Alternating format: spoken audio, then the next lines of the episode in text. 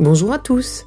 Dans la bibliothèque d'Anne, c'est mon blog de chroniques littéraires, et pour les rendre plus vivantes, je vous les lis ici. Bonne écoute.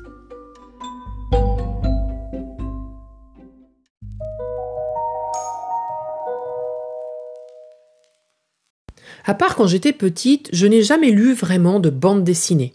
J'ai par contre un souvenir extraordinaire de ma grand-mère qui nous laissait, mon frère et moi, dans le rayon librairie du supermarché pour lire une BD pendant qu'elle faisait ses courses, BD qu'elle nous achetait à la fin bien évidemment.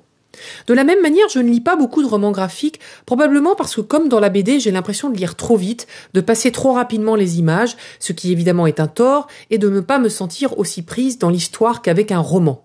Je bats en brèche complètement cette affirmation avec ce roman graphique Ma vie à Nohant qui retrace la vie de Georges Sand et que j'ai adoré. Grâce à la plume de Chantal Van Den et au dessin pastel de Nina Jacquemin, j'ai passé un moment exquis de lecture immersive au possible sur la vie de cette femme de tête. Elle, dont étonnamment je n'ai jamais rien lu, mais qui était berrichonne, comme moi je le suis essentiellement, me fascine. Par le fait de ses racines communes, j'ai dû visiter sa maison trois ou quatre fois quand j'étais petite et ado, mais je n'ai que quelques bribes de souvenirs.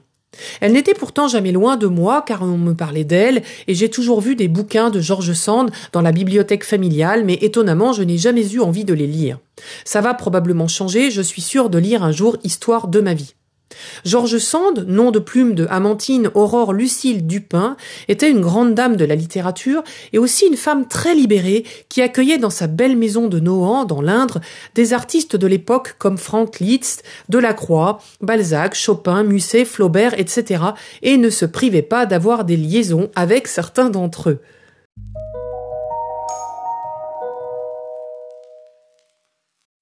C'était une femme amoureuse, amoureuse de la vie, amoureuse de la littérature et des arts, amoureuse de botanique et amoureuse de l'amour. Sa vie est romanesque et j'ai adoré tous les personnages qui ont gravité autour d'elle.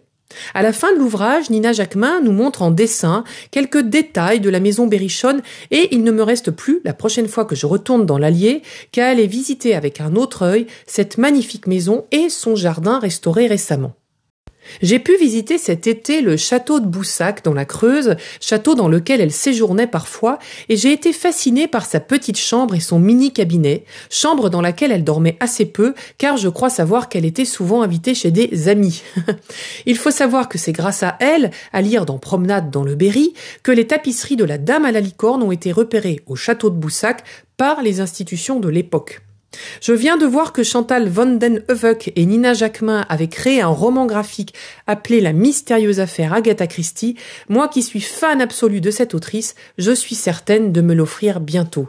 Je vous dis à bientôt pour un prochain épisode.